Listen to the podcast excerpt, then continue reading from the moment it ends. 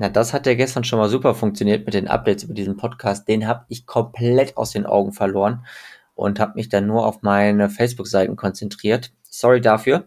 Ähm, aber wir können zumindest festhalten, dass die Prognosen, die äh, ich gestern gegeben habe, doch relativ gut eingetroffen sind, was mich ein Stück weit gewundert hat, zum einen. Ähm, zum anderen äh, gab es dann gestern Abend noch mal ein relativ starkes Gewitterband gerade über dem Ruhrgebiet. Das war so nicht gesehen. Ähm, das hatte mich dann doch relativ überrascht. Jetzt geht's mit Schauen und Gewittern weiter. Wo genau die dann auftreten werden an diesem Wochenende, das klären wir jetzt.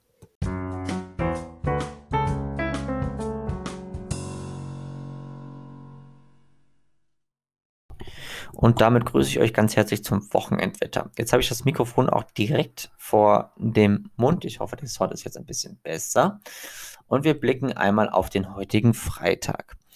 Der heutige Freitag bringt uns relativ viele Schauer. Das allen voran, ähm, sagen wir mal, von der Eifel beziehungsweise bis runter ins Saarland und dann in einem breiten Streifen bis zum Harz beziehungsweise Erzgebirge.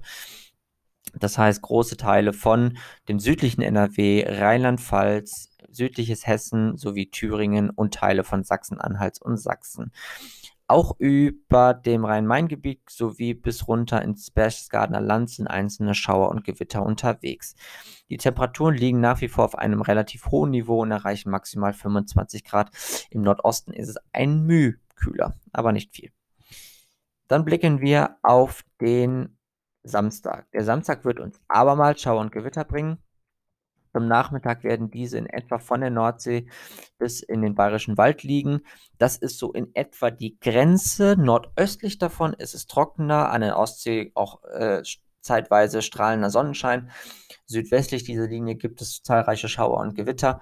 Diese werden wohl zumindest mal ausgenommen den äußersten Südwesten von NRW, den äußersten Südwesten von Rheinland-Pfalz sowie dem Saarland und auch dem Südwesten von Baden-Württemberg nicht ganz so kräftig ausfallen.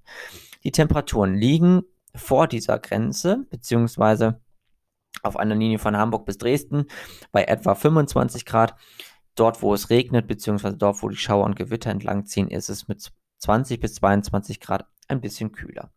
Dann blicken wir noch auf den Sonntag. Da liegt dann eine Luftmassengrenze genau über Deutschland, sodass es von der Nordsee über Teile von ähm, Niedersachsen, Ostwestfalen, Hessen und dann ein Stück weiter auch in Richtung Bayern ähm, zu zahlreichen Schauen und Gewittern kommen wird. Diese werden ähm, aller Voraussicht nach relativ langsam ziehen. Das heißt, da kommt viel Regen auf, ein, äh, auf, auf auf einen Ort zusammen, sodass dort entsprechend Überschwemmungsgefahr droht.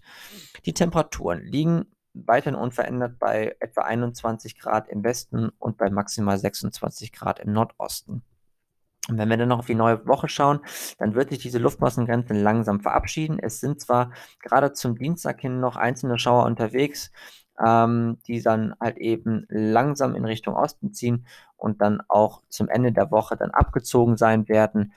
Zum Ende der Woche kommt dann auch wieder Hochdruckwetter auf und dann wird es wieder freundlicher und auch wieder wärmer.